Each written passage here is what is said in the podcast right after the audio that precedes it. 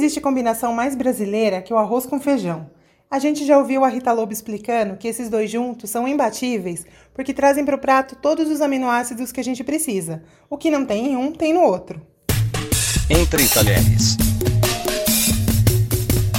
As variedades do feijão estão presentes no Brasil inteiro e com elas dá para fazer uma infinidade de pratos. Assim como no caso do arroz, cada variedade de feijão tem uma característica própria, que faz ele ser mais apropriado num determinado tipo de preparação. Pensa, por exemplo, no feijão carioca, que fica super grossinho, ou na nossa feijoada, com feijão preto bem encorpado. Já o feijão branco, quando é cozido num ponto mais firme, vai bem na salada, mas ele também fica com uma textura perfeita para sopas, ou pro cassoulet, por exemplo, que é o primo francês da nossa feijoada. O feijão fradinho é perfeito para saladas frias, e com ele também a gente faz o acarajé, o feijão jalo engrossa bastante, por isso que ele é usado no tutu de feijão ou no feijão tropeiro, que eu adoro. Independente do tipo de feijão, é importante sempre deixar o grão de molho, não só para acelerar o cozimento, mas também para eliminar aquelas substâncias que dão aquele desconfortozinho na hora da digestão. Sabe gases? Então, é gases, basicamente. O molho deve durar entre 6 e 12 horas. Menos do que isso não adianta muito, e mais do que isso, o grão absorve muita água e vai acabar ficando quebradiço.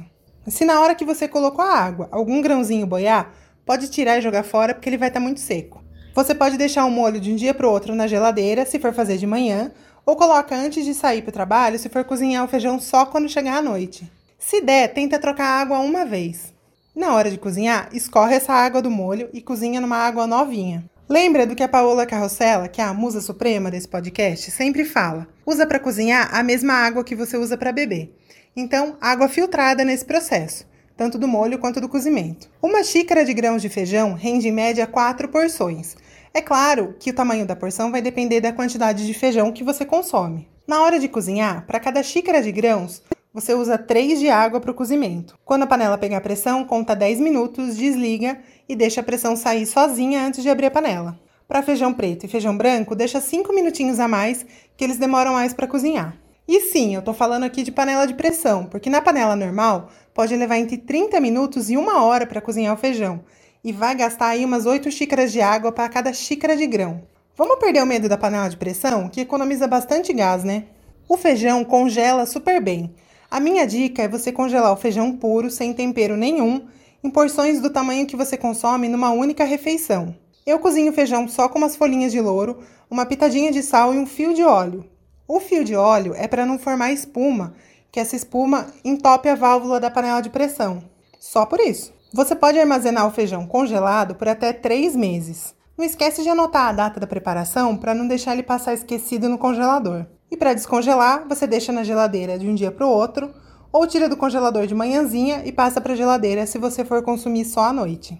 Na hora de esquentar, você refoga os temperos que você mais gosta numa panela com fio de azeite Pode ser alho, cebola ou pode ser os dois. Coloca na panela o feijão descongelado, acerta o sal, deixa levantar fervura e pronto, o feijão tá com aquele gosto de feijãozinho feito na hora. Se você quiser engrossar um pouquinho mais o caldo, amassa uns grãos com um garfo enquanto esquenta. E você pode incrementar com carne seca, paio, linguiça, uns cubinhos de legumes, o que você tiver na geladeira. É claro que isso de congelar o feijão sem tempero vale para quando você vai deixar o feijão pronto, que é para facilitar uma refeição em casa. Se a gente estiver falando de marmita, já pode sim congelar o feijão temperado e deixa a sua marmita prontinha.